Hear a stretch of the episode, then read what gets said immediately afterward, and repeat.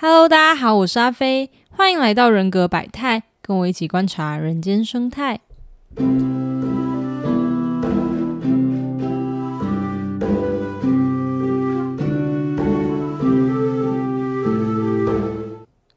今天呢是七月二十六号晚上的七点半，哎，又是一个相当紧绷的时间吼。我也没想到暑假我反而被更多的 d a y l i g h t 追杀。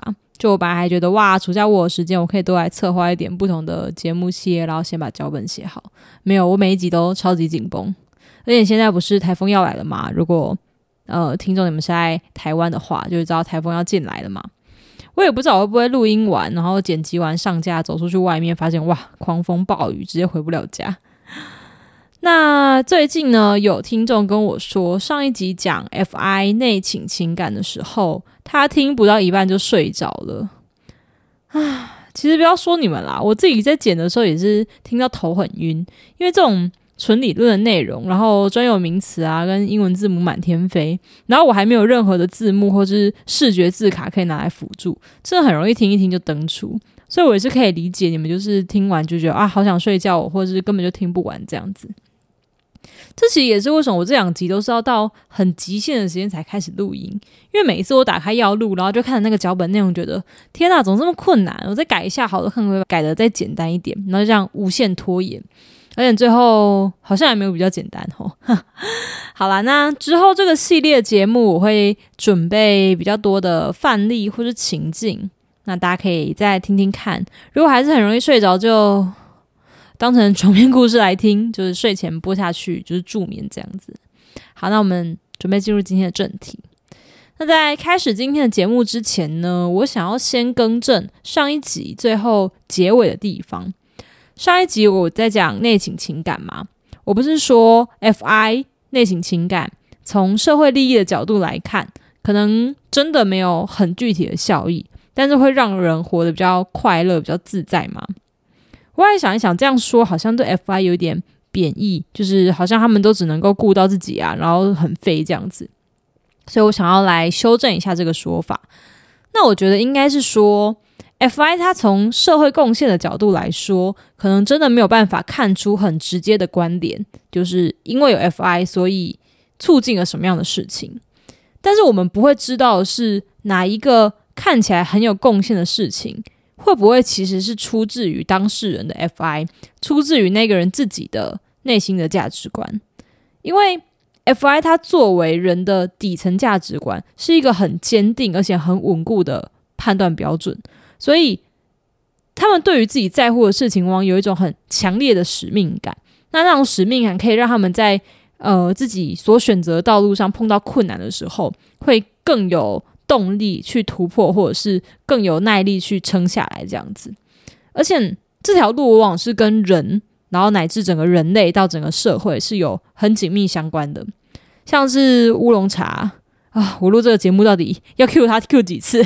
上一集疯狂的 Q 他，现在还在 Q 他。他在了解了自己对人的价值有多重视，还有他对于人的发展有很多好奇心之后。他其实就会更加义无反顾的去投入在他选择的工作当中，而且对其他人是会造成影响的。所以，与其说 FI 他们没有办法，呃，对社会造成贡献，我觉得应该说他们对社会造成贡献，并不让大家想到说，哦，这其实是那个人他自己对于自己在做的事情，可能有很强烈的使命感，或者是很强烈的认同，而促使他去做出别人做不到的事。那这是没有办法从表面上看出来的，也至于很多人对 FI 会有这样子的误解。好，希望补上这一段论述，可以让大家不要觉得就是啊，FP 的人就是废啦，然后他们都只顾自己啦，就是真的不是这样子，好吗？对。那今天这集呢，我们要从我们还是在讲荣格八维，但是先稍微暂停一下，因为我要介绍新的认知功能。我们要先介绍一下荣格八维这八种认知功能，他们之间的关系，以及他们跟 MBTI 的四个字母会有什么关联。因为我其实本来是要讲内倾情感的对立功能，就是外向思考、外倾思考啦。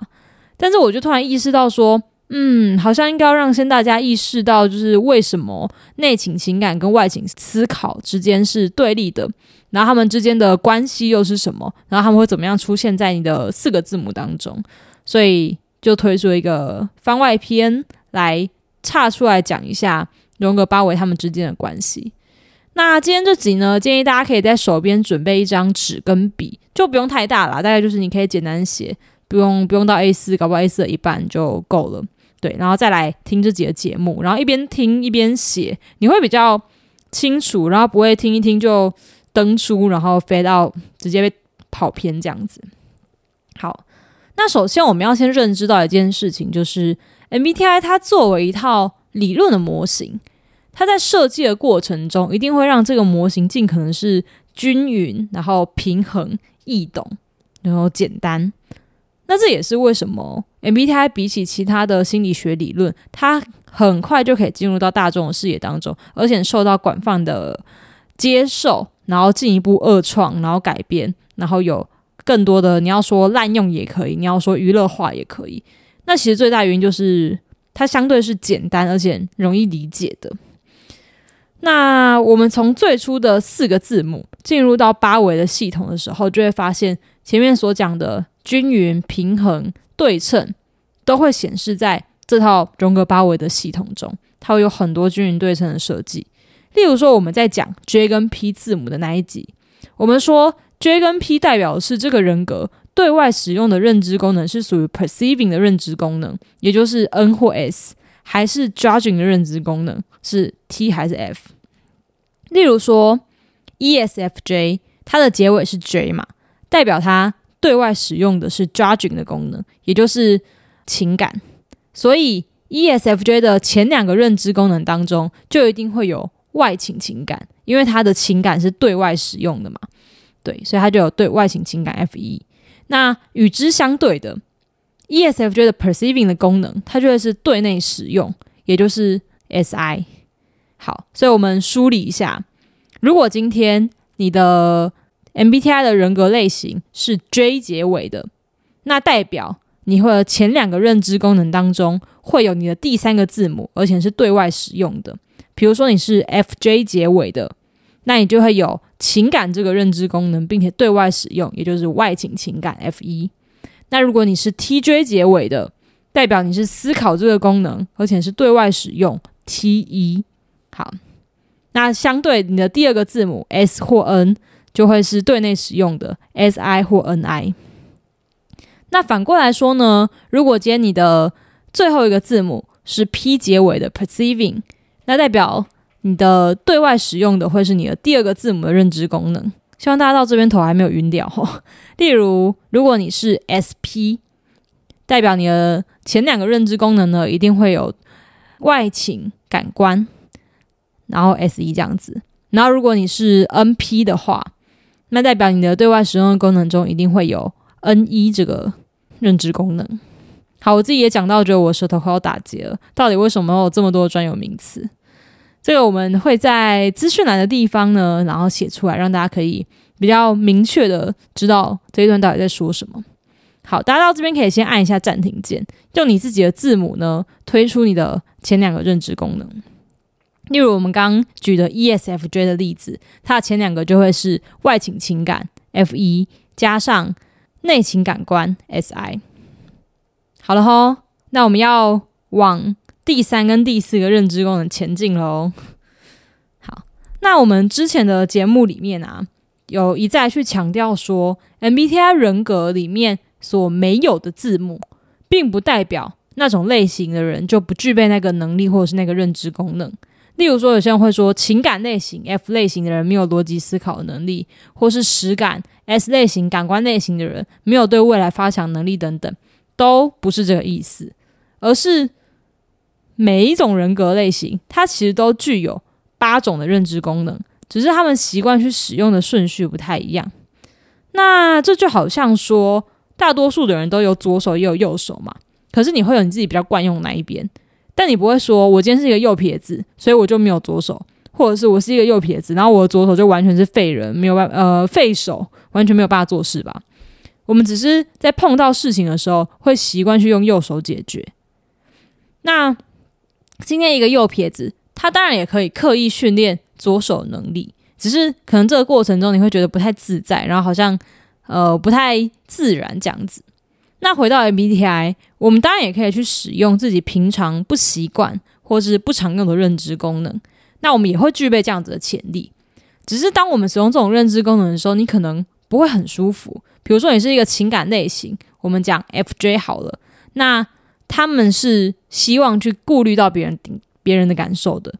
那当然，他们可以故意完全不去看别人的感受，很强硬的去执行团队里面的规则。可是，在这过程或者是事后，他回想起来，他可能会对这件事感到不太开心。就是啊，我如果那时候有去照顾到别人感受就好了，或者是我那时候是不是不应该这么强硬，不应该呃这样子不近人情？那什么时候我们会去使用平常不太喜欢认知功能呢？通常是在压力下。或者是你原本认知功能没有办法 handle 当前的情境的时候，就好像你今天如果你的惯用手受伤了、骨折了，那虽然不太习惯，可是你还是要换手嘛，你还是要换手吃饭、换手写字。那当然认知功能不会骨折啦。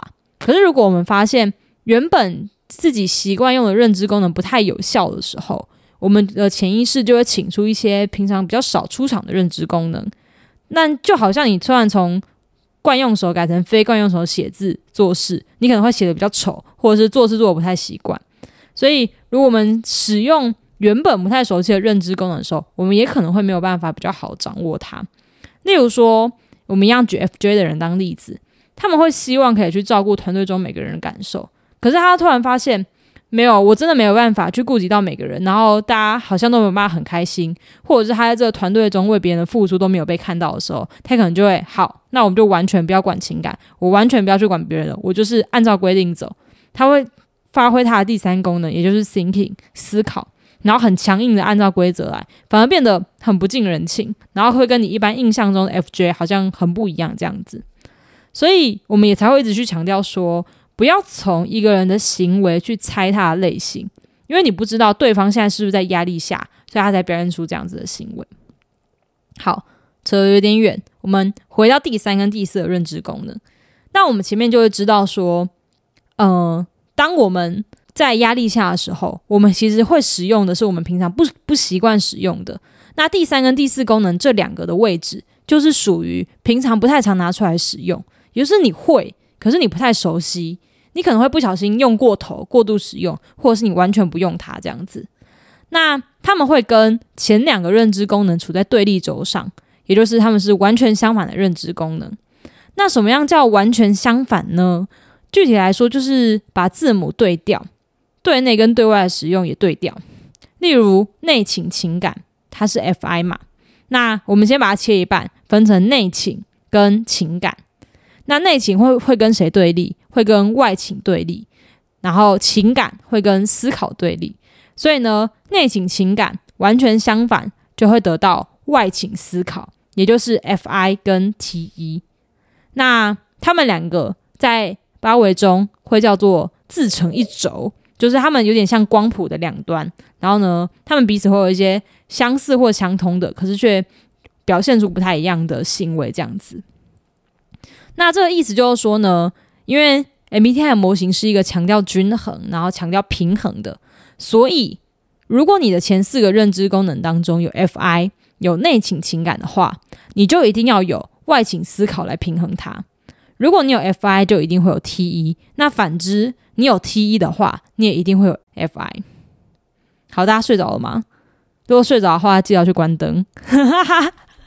好啦，希望大家听到这边就是还活着，然后在纸上，你现在纸上应该已经要有前两个认知功能了。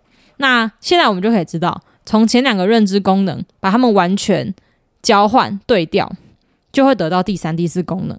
也就是说，如果你前面两个认知功能中有 S 一外情感官，你的第三、第四功能的其中一个就一定会有 N I 内情直觉。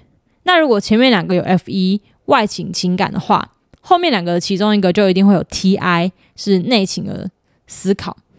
好，所以到这边，我们拿着前面推导出来的两个认知功能，搭配上完全对立的第三、第四功能，我们终于凑齐人格理论当中的四个主要认知功能了。有没有觉得很感人？我们这一集的任务已经完成一半了。好，那剩下一半就是他们之间的顺序是怎么排的。那这个顺序呢，我们要先看前两个，也就是比较早得到那两个认知功能。理论上来说啦，这两个认知功能一定要是一个内倾，一个外倾。如果不是的话，你可以按倒推键 回去几分钟前重听一下那一段。而且其中一个一定是 N 或 S，然后另外一个一定是 F 或 T。所以呢，它有可能是一个 N 一，然后再加上一个 T I，外倾的直觉再加上内倾的思考，也可能是 S I 加上 F E，，就是内倾的感官，然后再加上外倾的情感这样子。但它不会是 T 一加上 S E，，就是两个外倾就一定是错的。然后也不会是 N I 加上 S E，如果你两个的大写的字母是。光谱的两端的话，那也一定是错的。好，那在这两个当中呢，如果你的人格类型是一一开头外倾的话，那你的第一功能主导功能就会是外倾的那个认知功能，然后另外一个就会是第二功能或是辅导功能。我们我们用 ISFJ 跟 ESFJ 来讲好了，这两个人格类型呢，他们的前两种认知功能都是 F 一外倾情感。再加上 S I 内情感官，但是呢，因为 I S F J 是内情的，所以呢，它的第一功能是内情的功能，也就是 S I 内情感官。然后第二功能呢，就会是 F 一外情情感。那 E S F J 就会相反，它的第一功能就会是外情情感，第二功能才会是内情的感官。F 一跟 S I。好，那现在大家摆好前面两个的位置了吗？定位好之后呢，我们就可以把后面两个摆上去了。后面两个是跟第一、第二功能在对立轴上面的另外一个认知功能，其中第三功能会跟第二功能相反。也就是说，如果你的第二功能是 S I 内情感官的话，第三功能呢就会是 N 一外情直觉。那第四功能会跟第一功能相反。所以呢，我们一样举 ISFJ 跟 ESFJ 的例子。ISFJ 的第一功能是 SI 嘛，是内情的感官，所以呢，它的 N 一外情的直觉就会在第四功能。那 F 一呢是第二功能，那它的对立 TI 就会在第三功能。所以按照顺序，ISFJ 这个人格类型的前四个功能就会分别是 SI。内倾的感官，F E 外倾的情感，T I 内倾的思考，还有 N E 外倾的直觉。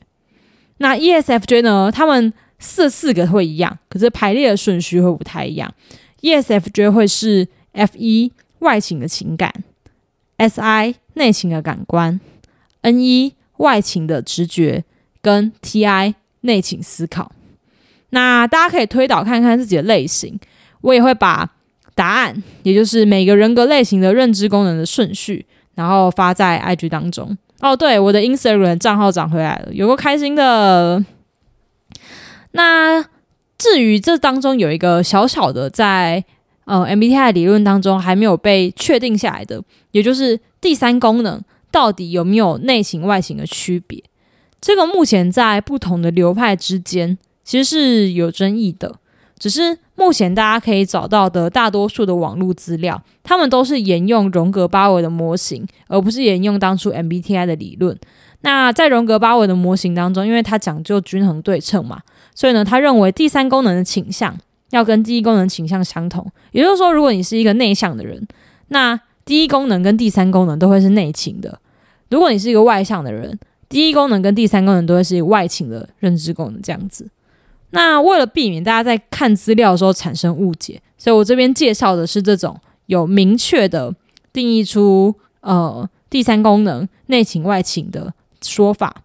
但大家如果去看 Sherry 的影片，或者是在看部分的资料，然后发现他好像没有去标注第三功能是内情还是外情，那也是很自然的一件事情，就是不同流派他们的认知不太一样，这样子。